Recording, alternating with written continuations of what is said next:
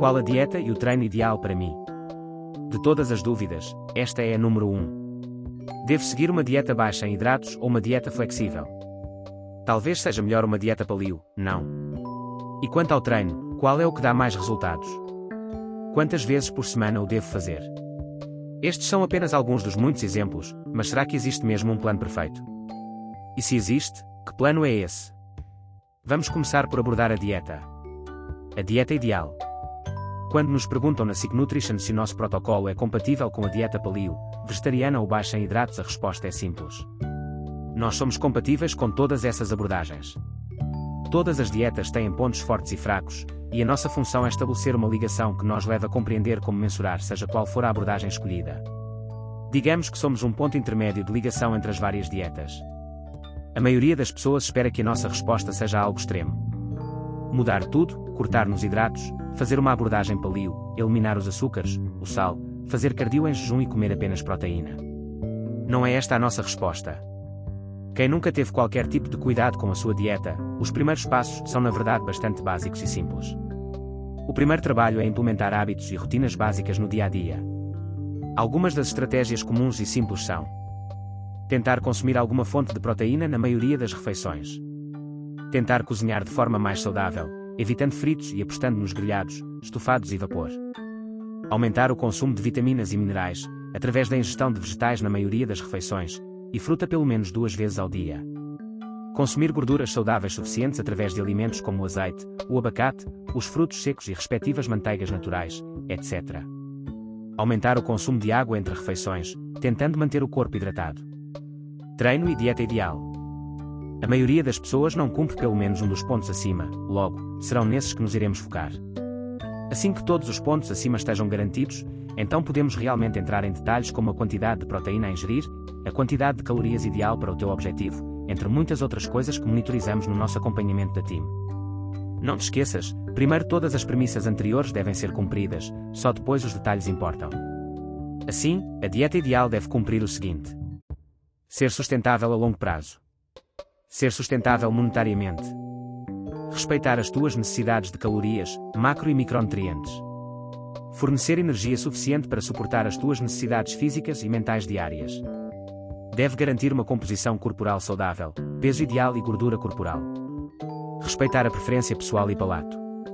Ser compatível com as tuas crenças e ideologias. Incluir apenas restrições necessárias, e não crenças infundadas. Fazer-te feliz.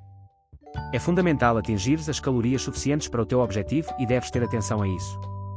Para além disso, ingere fibra suficiente. Por cada mil cal deves utilizar cerca de 10 gramas a 15 gramas de fibra. Por fim, tenta consumir a maioria dos teus alimentos de forma não processada. Assim garantes que não estás a utilizar uma tonelada de comida processada, além de focar principalmente nos alimentos que te vão proporcionar todos os micronutrientes necessários. Encontras aqui alguns artigos que te podem ser úteis. Quantas calorias utilizar para ganhar massa muscular? Quantas calorias ingerir para perder peso? Como fazer dieta sem ir à falência? Quanta proteína preciso por dia? Plano dieta treino ginásio. Treino ideal. Depois da dieta, está na altura de passar ao treino. Os guias são gerais e aplicados de forma global, mas servem como bom ponto de partida. Como começar? Escolhe um objetivo. Não apenas um desejo, mas um objetivo específico, realista e possível de atingir. Manipula a frequência de treino, volume e intensidade. Aposta em dois deles e deixa o terceiro de fora, de forma a garantir a recuperação. Escolhe um foco. Hipertrofia ou força. Desta forma conseguiremos utilizar cada um deles em blocos de treino diferentes e potencial. Exercícios. Relativamente à escolha dos exercícios, escolhe-os de acordo com os objetivos. Tudo deve ter um propósito. O segundo ponto é extremamente importante, mas muitas vezes deixado para segundo plano ou ao acaso. Preferes ir mais ou menos dias ao ginásio? Frequência. Se tens uma necessidade de trabalhar com intensidades mais altas, escolhe cargas maiores, um maior número de séries próximas da falha, ou ambos. Intensidade. Se preferes treinos com alto volume, então usa um número avultado de séries, repetições e exercícios. Volume. Não te esqueças, aposta em dois deles e deixa o terceiro de fora. Em baixo ficam dois artigos que te podem ser úteis nesta fase. Quantas séries e repetições devo fazer? Ganhar massa ou perder gordura, o que é que eu faço? Treino ideal ginásio. Tornar o plano em realidade. Como falamos acima, é possível escolher uma panóplia enorme de combinações entre dieta e treino. E agora, que escolheste a tua preferência pessoal, como fazer os mesmos funcionar? Criar uma rotina, hábitos. Certo, se estás a ler, muito provavelmente já tentaste implementar o plano perfeito no passado. Mas, porque parece sempre tão difícil fazer com que funcione?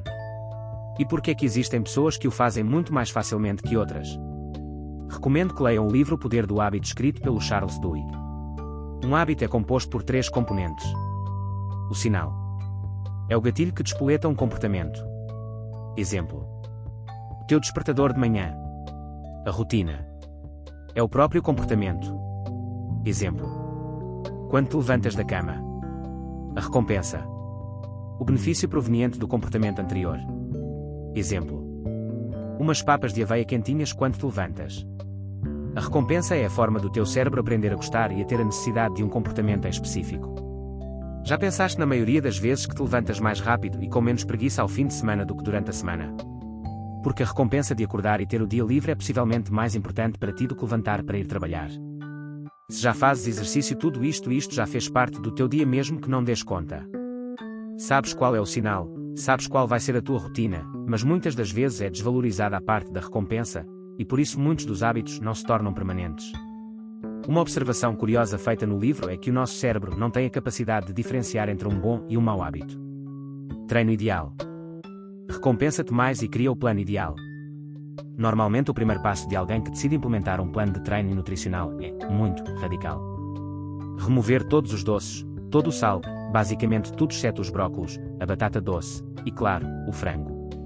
E se te disser que manter alguns alimentos que tragam alguma sanidade mental e prazer te podem permitir implementar rotinas sólidas? Se te disser que comer chocolate pode ajudar-te a fazer mais exercício, acreditarias. Mas para o fazer há que pensar na formação do teu novo hábito. No sinal, na rotina e só depois a recompensa. Na generalidade e a longo prazo, considero que as recompensas para treino e dieta não devem estar relacionadas com alimentos, no entanto, a curto prazo pode ser uma boa técnica para implementar o plano. Se estás a começar e já sabes as escolhas que serão a base da tua dieta, sabes que 80 menos 90% dos teus alimentos estão definidos. E os restantes 10 menos 20%. Esses serão alimentos que provavelmente serão um pouco menos saudáveis que os restantes, mas que podem ser usados como recompensa. Imagina que decides treinar 4 vezes por semana, e nesses dias guardas esse 1020 tua disponibilidade diária para ser gasta de forma prazerosa no teu pós-treino. Na prática seria algo deste género. O sinal.